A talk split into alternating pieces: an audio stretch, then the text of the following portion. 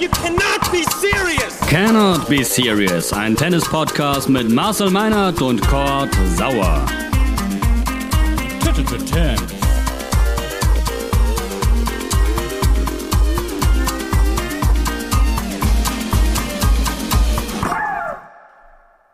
Pyjama Party bei Cannot Be Serious zu später Stunde am Sonntagabend live zur Partie von Alexander Zverev gegen Kei Nishikori und äh, die gucke ich mir nicht alleine an, sondern zusammen mit der großartigen Nicola Goyer. Niki, grüß dich. Grüß dich zurück. Schön, dass ich dabei sein darf bei dieser phänomenalen Pyjama-Party. Ja, schön, dass du, dass du dir noch die Zeit genommen hast, nachdem du ähm, ja heute selber schon richtig Schweiß vergießen musstest. Erzähl mal kurz, Damen-Bundesliga ist das Stichwort. Damen-Bundesliga-Auftakt für uns heute, da wir den äh, ersten Spieltag letzte Woche frei hatten. Haben wir heute, hatten wir heute unsere erste Partie in äh, Aachen. Sag Und- kurz, für uns heißt Äh, Essen Bredeney, TC Bredeney. wo? Genau. Genau. Wir hatten heute unseren ersten Spieltag in Aachen, haben 6-3 gewonnen. Ich konnte mein Doppel auch gewinnen, das war sehr cool. Und war eine sehr, sehr knappe Kiste. War, obwohl wir vom Papier her favorisiert waren, war es doch echt eng, aber umso schöner dann am Ende, dass wir den Sieg nach Bredeney holen könnten, konnten. Der gelungene Saisonauftakt und ich glaube, die Tennis-Bundesliga der Damen wird ja dieses Jahr auch ein bisschen größer äh, gecovert. Da kann man auf Tennis Channel eine ganze Menge sehen, meine ich, von euren Partien. Kann man, ja. Und das ist auch schön, dass äh, der Bundesliga endlich eine Plattform äh, gegeben wird. Es sind echt sehr, sehr gute Spielerinnen am Start und ich bin gespannt und freue mich auf die nächsten Spiele. Absolut, das hat lange gefehlt. Tennis Channel ist also in diesem Fall der Sender des Vertrauens. Heute Abend äh, ist es natürlich Eurosport, Niki kurzer Uhrenvergleich. Bei mir ist gerade 6451 Satzball Alexander Zverev. Ich hoffe, das ist bei dir ähnlich. Das sieht genauso aus, ja. Sehr schön, hervorragend. Äh, die Leistung von Sascha Kurz zusammengefasst. Ah, der ist zu lang und das ist das 6 zu 4 und 6 zu 1. Der Applaus von Hugo Gravil und Co. kommt sofort. Äh, ein Match wie das Ergebnis bisher, würde ich sagen. Ja, also Sascha hat sehr, sehr gut gestartet. Ähm, 3-0 in Führung gegangen, sehr konzentriert und echt sehr diszipliniert auch gespielt. Kay ist dann besser in die Partie gekommen, hat äh, mehr ausprobiert, mehr Stops gespielt, mal Surf und Volley. Ähm, Sascha aber ruhig geblieben und hat dann wieder seinen Faden gefunden. Und finde, er macht das sehr, sehr gut. Geht, äh, hat viel mehr Länge in seinen Bällen als noch zum Beispiel in der ersten Runde, die ich live gesehen habe.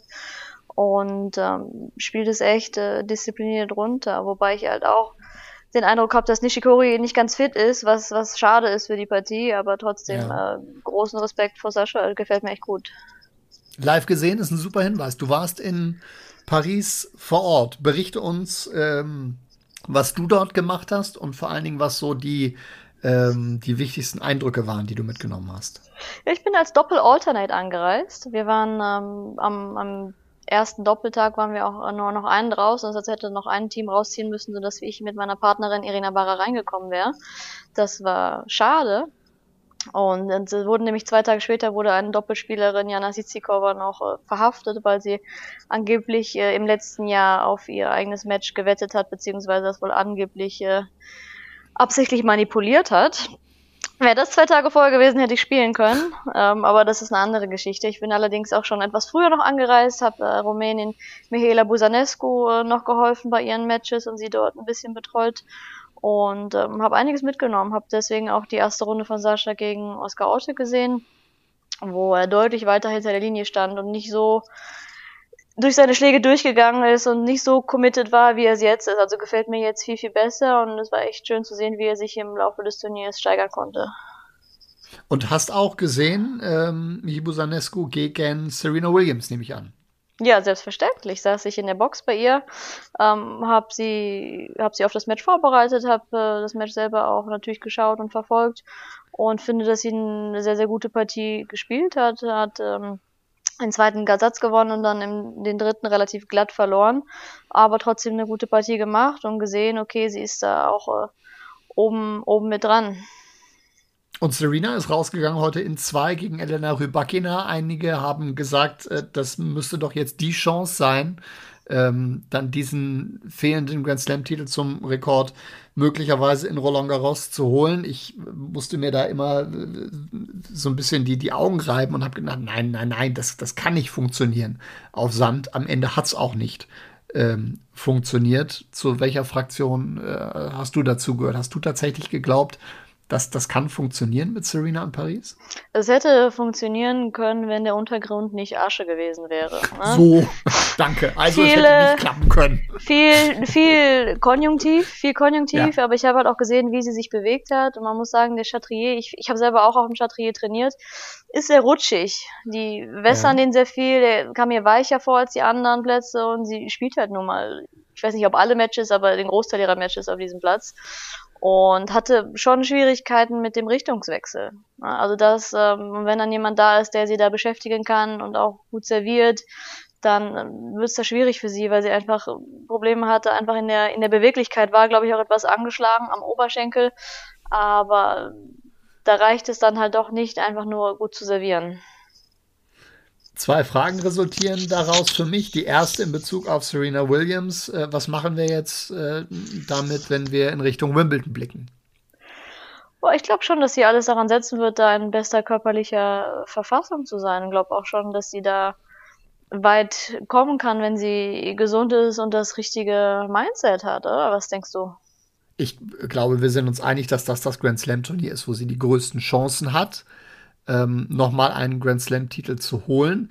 Ich habe trotzdem, und, und die These ist auch nicht wirklich äh, jung von mir, die vertrete ich schon seit einiger Zeit, ich glaube trotzdem irgendwie nicht mehr daran, dass sie diesen, diesen Titel noch holt. Ähm, ich würde ihn ihr sehr gönnen, weil er das absolute i-Tüpfelchen wäre. Ähm, das wäre genauso, wie wenn Federer jetzt nochmal einen ganz großen Vogel abschießen würde. Aber ich kann es mir irgendwie nicht, nicht vorstellen. Auch weil alles, was da rundrum ist, so unberechenbar ist und äh, an, an, an jedem Tag wirklich alles passieren kann. Ich meine, das sehen wir jetzt aber diesem Turnier auch wieder. Ich weiß, dass wir die Diskussion schon mal während der US Open hatten, dass du gesagt hm. hast, nee, das, das war jetzt die Chance und es gibt nichts mehr. Ja. Ich bleibe aber auch bei meiner Aussage, Serena ist eben Serena und ich würde sie niemals abschreiben wollen. Und ähm, du hast recht, es wird natürlich nicht, nicht leichter, ja. Je mehr Zeit vergeht, desto älter sie wird, desto mehr Spielerinnen auch nachkommen, aber trotzdem ähm, glaube ich, dass da noch was geht für sie und würde es ihr auch sehr wünschen, allein schon deswegen, dass damit äh, Margaret Court diesen Rekord nicht mehr hält. Absolut, also nicht, nicht falsch verstehen. Ich würde es ihr, ich ihr total wünschen. Ich habe sie auch in der einen oder anderen Pressekonferenz in Wimbledon wirklich ähm, hautnah erlebt und äh, wäre da der erste Gratulant, definitiv. Genauso wie bei Federer, ähm, das würde passen und du hast völlig recht, der Rekord ähm, würde mehr zu Serena gehören als zu Margaret Court. Da, da hat er, ähm, ja, wir kennen die ganzen Geschichten, müssen wir jetzt nicht nochmal aufwärmen, ähm, einfach nichts verloren. Insofern ist Daumendrücken da schon äh, angebracht. Aber es ist halt wirklich spannend zu beobachten bei den, bei den Damen, der sich da immer wieder zu neuen äh, Höchstleistungen aufschwingt und jetzt auf einmal im, im Viertelfinale eines äh, Grand Slam Turniers steht und man vorher denkt, okay, das ist, also da hätte ich jetzt keinen Pfifferling drauf gewettet, beispielsweise, dass das ähm, Tamara Sidanzek es unter die letzten acht schafft. Die spielt einen sehr guten Ball, hat in, hat in Nürnberg ähm, gewonnen. Wann war das jetzt? Vor zwei Jahren, glaube ich. Ähm, und hat auch zwischendurch immer wieder richtig gute äh, Ergebnisse erzielt. Eine Anastasia Pavlova Pawlyuchenko war, wie lange ist das her, dass man der nachgesagt hat, die, die wird eine ganz große und die wird die ganz großen Turniere gewinnen und hat es bisher äh, noch nicht geschafft. Also äh, es ist so spannend und es sind so viele Geschichten dabei. Auf wen würdest du denn da jetzt wetten im Moment?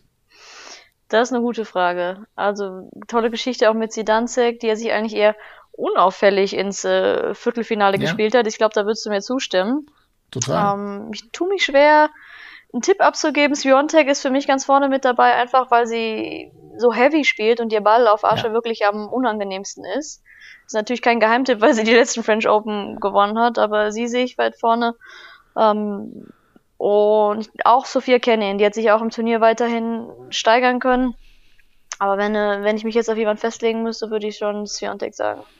Ja, die, die, sind ja beide im gleichen Bereich des Draws zu Hause, ne? Kennen, Sakari, Kostjuk, ähm, Sviontek. Das ist fast schade, dass von den äh, Vieren dann nur eine dann am Ende ins, äh, ins Halbfinale sind wir dann, glaube ich, ne? Genau, ins Ja. Halbfinale dann, dann vorrücken kann. Ähm, aber auch das macht es dann halt so unberechenbar. Dann sind mit, mit äh, Sloane Stevens und Barbara Krejcikova auch zwei umgesetzte Spielerinnen, die dann gegeneinander spielen. Äh, Coco Goff, äh, ein weiteres erstes Mal, zum ersten Mal im, im Viertelfinale eines ähm, Grand Slam Turniers. Puh, da passiert eine ganze Menge gerade. Ja, ich denke, Ähm, dass wir auch Badosa noch mit auf dem Schirm Ja, haben absolut, sollten. Ne? Die absolut. hat die letzten Wochen gut gespielt, hat äh, das Turnier in Belgrad gewonnen und ähm, wird auf Asche halt immer, immer stärker, hat ein gutes Match gespielt, auch noch gegen, äh, gegen Bogdan eine enge Kiste gewonnen und ich glaube, dass die momentan auch voller Selbstbewusstsein ist. Absolut. Muss mich korrigieren, bei Goff, da sind wir ja erst im Achtelfinale. Da sind wir ja noch nicht im Viertelfinale. Da fehlt noch ein, ein Schritt, wenn ich das jetzt hier richtig auf dem Zettel habe und in der ganzen Ergebnisflut nicht irgendwo untergegangen bin. Man verzeihe mir das. Ich bin gerade frisch aus dem Urlaub äh, zurückgekehrt und vielleicht nicht ganz so ähm, tief drin wie äh, sonst eher. Ein Thema, Niki, das müssen wir intensiv besprechen. Roger Federer hat gegen Dominik Köpfer gewonnen zu nachtschlafender Zeit. Ähm, ein verdammt enges, ein kräftezehrendes Match und hat dann seine Teilnahme am Achtelfinale gegen Matteo Berrettini abgesagt, weil er sich nicht sicher ist, ob sein Körper das mitmacht und weil er natürlich andere Prioritäten hat, als Roland Garros zu gewinnen, weil er schlicht und ergreifend weiß, dass er das nicht schaffen kann. Er will in Wimbledon triumphieren und dann auch bei den Olympischen Spielen in Tokio. Es gab sehr gemischte Reaktionen. Ähm, ich sag dir gerne meinen ersten Eindruck. Ich habe gesagt, das, das kann doch nicht wahr sein. Das kann er jetzt nicht ernsthaft machen. Was hast du gedacht, als du das gehört hast? Ich habe mir gedacht, das ist eigentlich das, was die meisten äh, Spieler in der Woche vor Roland Garros machen, ne? Dass sie, dass sie dann vielleicht zu ihrem Ja, Match, äh, genau. dass sie dann zu ihrem Match nicht äh, antreten, um nicht müde ins Turnier zu starten. Ähm, und war dann doch auch sehr verwundert auch darüber, wie ehrlich er das kommuniziert hat, direkt schon nach der Partie gegen Köpfer. Ist nicht, äh, ob er sich damit dann auch noch einen Gefallen getan hat. Ähm, ja, schwierig. Ne? Ich, ich verstehe das, dass er da auf seinen, seinen Körper hören will gegenüber den Turnierveranstaltern. Boah, ist es natürlich auch eine harte Nummer. Ne? Die würden ihn natürlich gerne gerne weiterhaben, ähm, aber am Ende des Tages muss er natürlich auf auf seinen Körper hören. Aber ich finde, man kann die kann die Entscheidung nicht ohne Wenn und Aber gutheißen. Das finde ich allerdings auch. Es ist gegenüber den Turnierveranstaltern eine harte Nummer und natürlich auch gegenüber der Konkurrenz. Ich habe einen äh, Tweet gelesen, da hat jemand gesagt, 127 der 128 Spieler spielen dieses Grand Slam Turnier, um jedes einzelne Spiel zu gewinnen. Und ähm, einer ist dabei, der in erster Linie Matches spielen will und der sich quasi vorbereiten will auf Turniere, die äh, danach kommen. Ich muss sagen, ich, ich kann schon verstehen, wenn da einige jetzt, jetzt richtig angenervt sind und ähm, finden, dass das so ein bisschen in Richtung Wettbewerbsverzerrung geht. Man muss noch mal herausarbeiten, wir sprechen jetzt nicht von einer, von einer akuten Verletzung oder einer, einer Gefahr. Wir sprechen davon, dass er befürchtet, müde sein zu können und dass er dann Probleme hat. Ich kann mich nicht erinnern, dass es so etwas im Rahmen eines Grand Slam Turniers mal gegeben hätte. Kann mich auch nicht dran erinnern. Und ähm, ich, die Kommunikation, finde ich, ist halt etwas unglücklich gelaufen. Ne? Ja. Klar, klar war er ehrlich, aber wenn er gesagt hätte, boah, er spürt Schmerzen im Knie, da hätte kein Mensch was gesagt.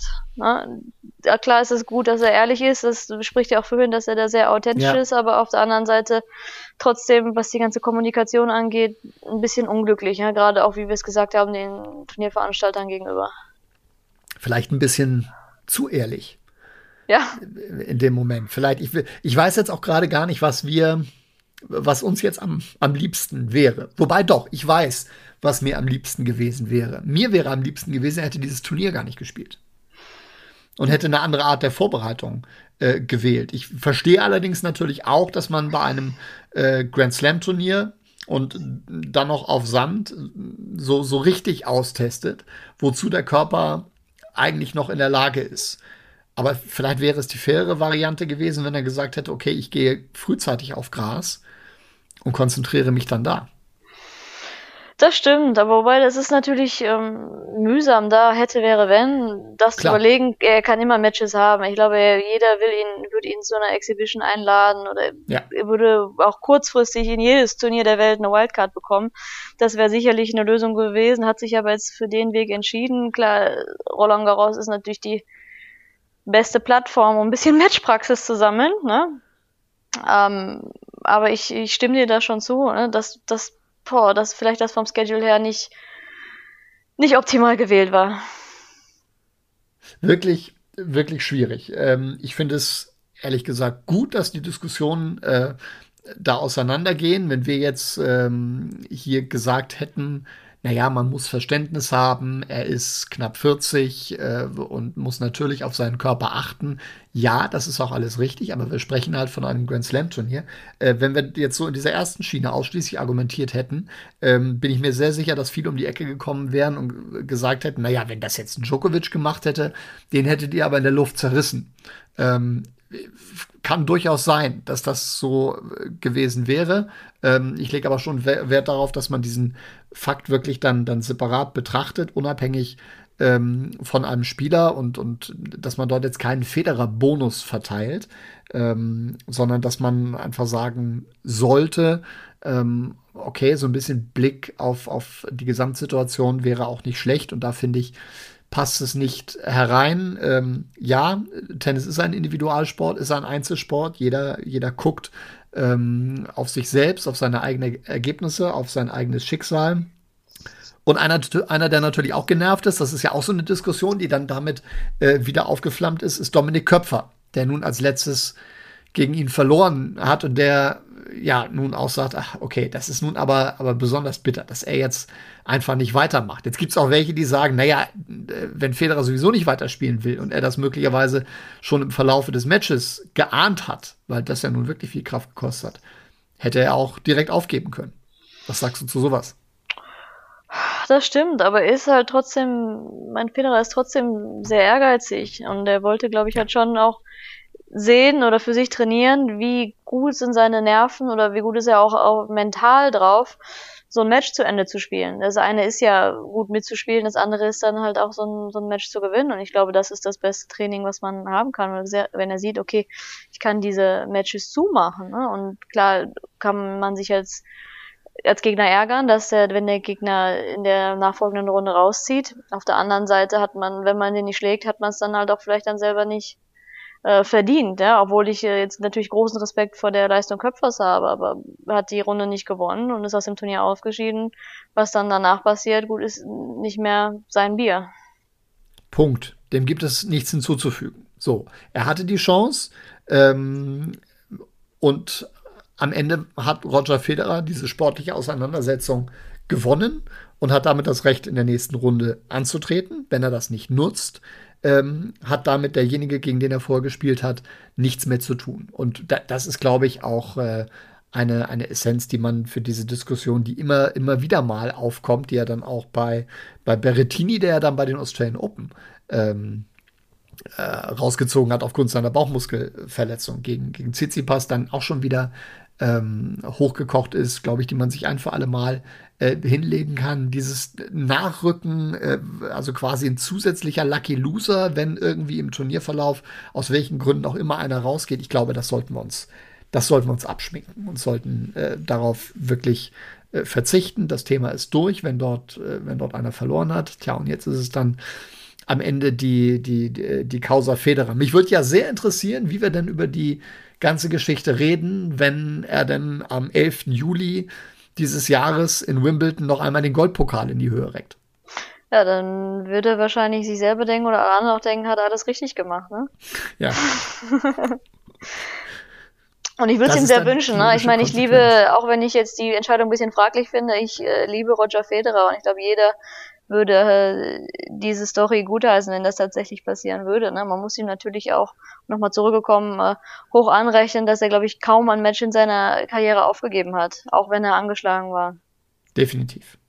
Definitiv. Ähm, und äh, aufgeben wäre auch gegen Köpfer keine Option gewesen. Das wollte ich auch nochmal nachschieben, weil ich es, glaube ich, vorher ähm, nicht gesagt habe, also ich meine, wann soll er auch aufgeben? Ja, mhm. also du hast es richtig gesagt, es waren, waren drei enge Tiebreaks dabei. Das ist die beste, beste Matchpraxis, die du haben willst. Und dann soll er, soll er dann aufgeben, irgendwann, wenn er zum Match serviert, oder wie soll das aussehen? Oder, oder Mitte vierter Satz und er merkt, oh, okay, jetzt werden, werden langsam die Beine schwer. Du willst es ja wissen, ob du dann genau dieses Match, diese Situation dann für sich, für dich entscheiden kannst. Also das äh, hätte ich dann, dann schon gerne gesehen. Ähm, ich bleibe aber trotzdem dabei, wenn man so große Zweifel hat, ob man das tatsächlich ähm, zu Ende spielen kann, ein, ein Grand Slam-Turnier. Hm, dann weiß ich nicht, ob eine andere Art der Vorbereitung auf den, auf den Saisonhöhepunkt ähm, nicht besser gewesen wäre, denn auch für die Turnierveranstalter, die, die ein sehr defensives äh, äh, Statement abgegeben haben, völlig zu Recht natürlich,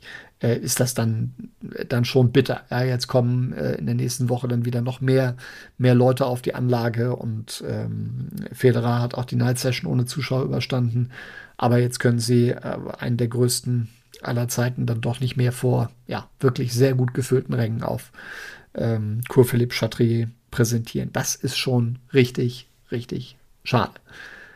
Dann würde ich sagen, muss ein anderer in die Bresche springen. Zum Beispiel Jan-Lennart Struff.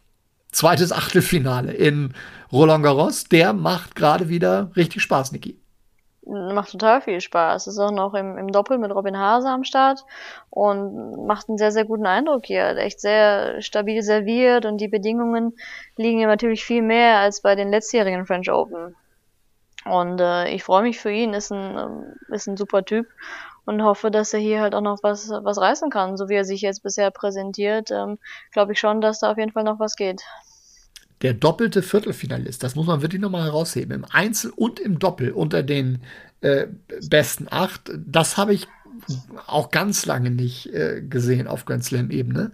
Dass das einer schafft, da müsste man auch noch mal wühlen, wann es das das letzte Mal gab, haben äh, bestimmt Kollegen schon gemacht. Und wenn nicht, dann schreibt ihr uns das äh, bitte auf Instagram oder wo auch immer ähm, unter unserem Podcast, wann es das das letzte Mal äh, gab. Ein, ähm, ein Teilnehmer im Achtelfinale sind wir jetzt erst, ne? Noch nicht übertreiben. Ich bin, ich bin noch nicht richtig im Modus drin, seht ihr? Aber das wird schon noch kommen, spätestens dann, wenn es in äh, Wimbledon zur Sache geht. Aber großartig, was Struff wieder spielt, bringt uns äh, zur Frage, was geht jetzt gegen Diego Schwarzmann?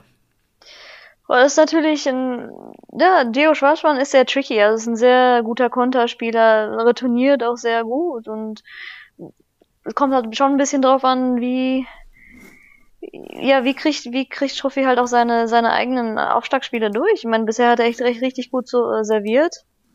Und Schwarzmann zu, zu breaken ist immer, immer mal drin.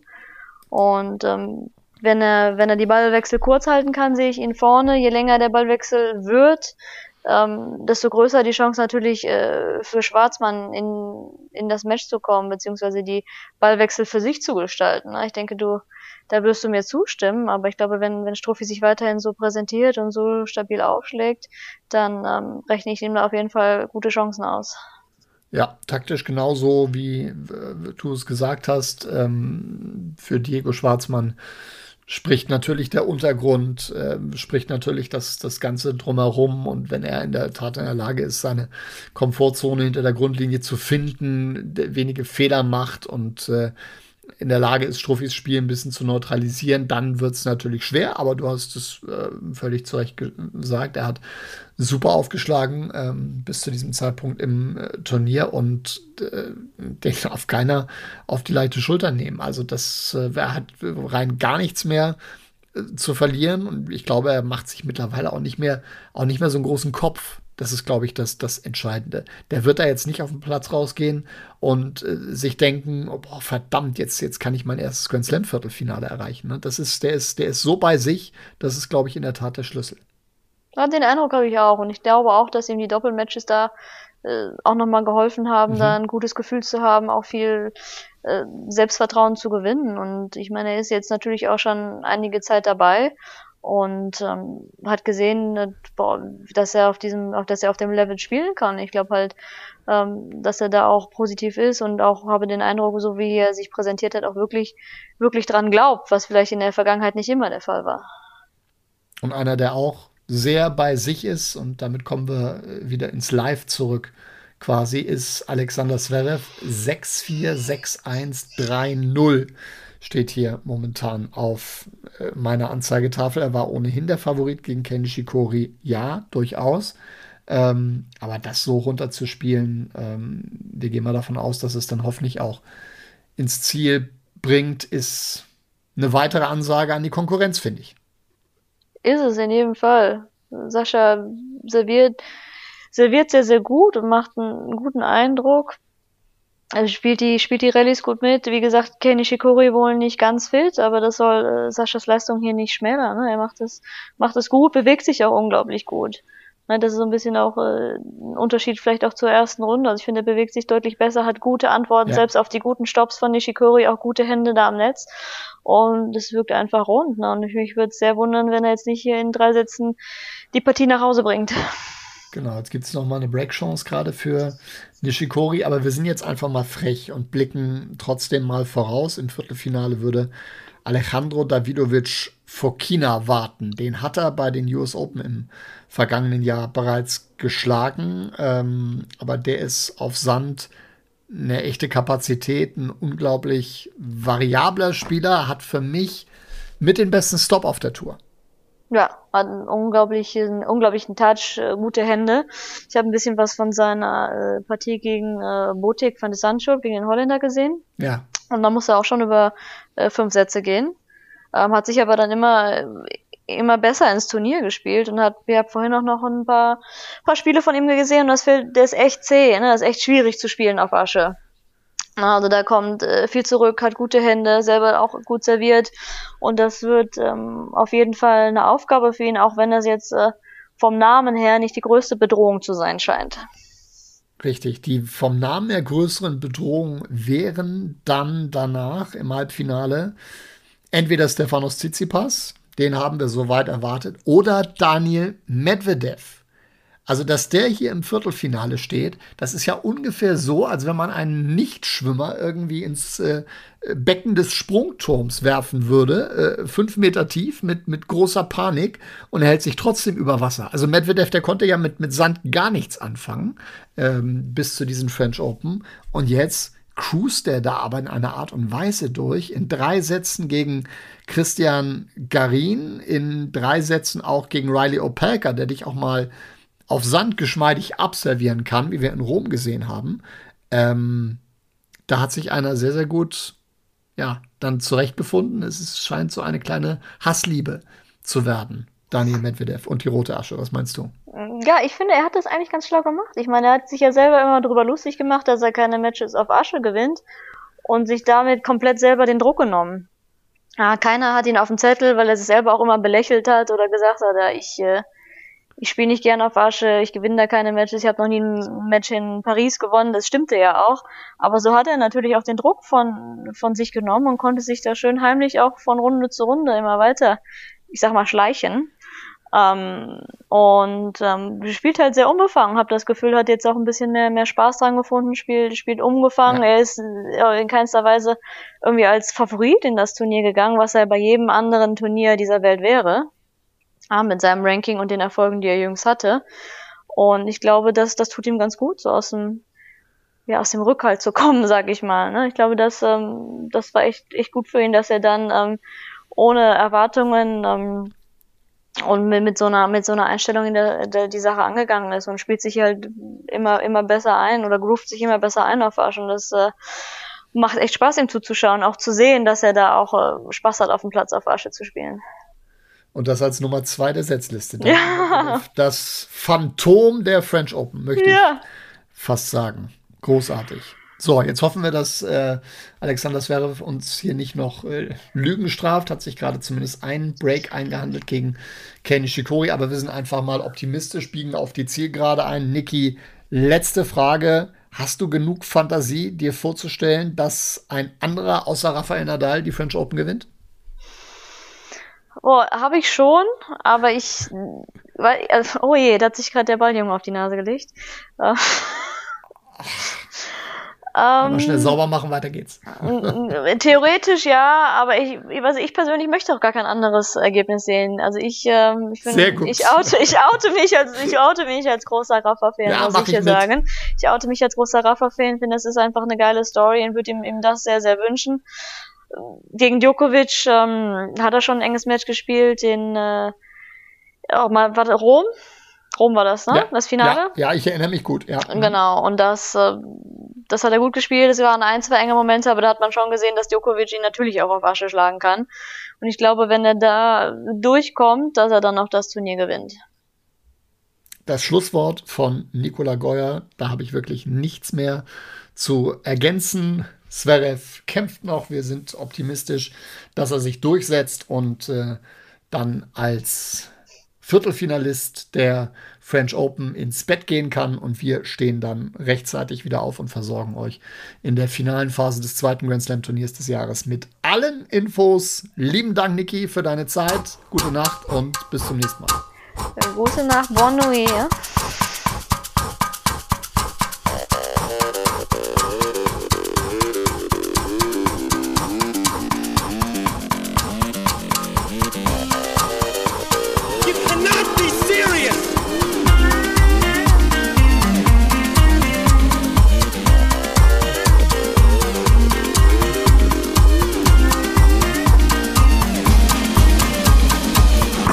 terms.